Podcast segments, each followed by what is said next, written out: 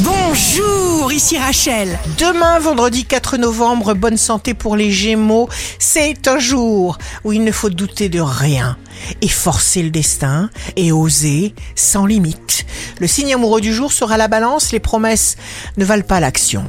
Faites ce qui est en votre pouvoir avec tout votre amour. Si vous êtes à la recherche d'un emploi, les poissons, vous allez jusqu'au bout, chers poissons. Des horizons s'ouvrent et vous avancez.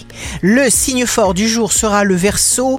Activité nouvelle importante pour le verso. Vous serez inspiré, vous trouverez toute une collection de solutions. Ici Rachel, rendez-vous demain dès 6h dans Scoop Matin sur Radio Scoop pour notre cher horoscope. On se quitte avec le Love Astro de ce soir, jeudi 3 novembre, avec les poissons.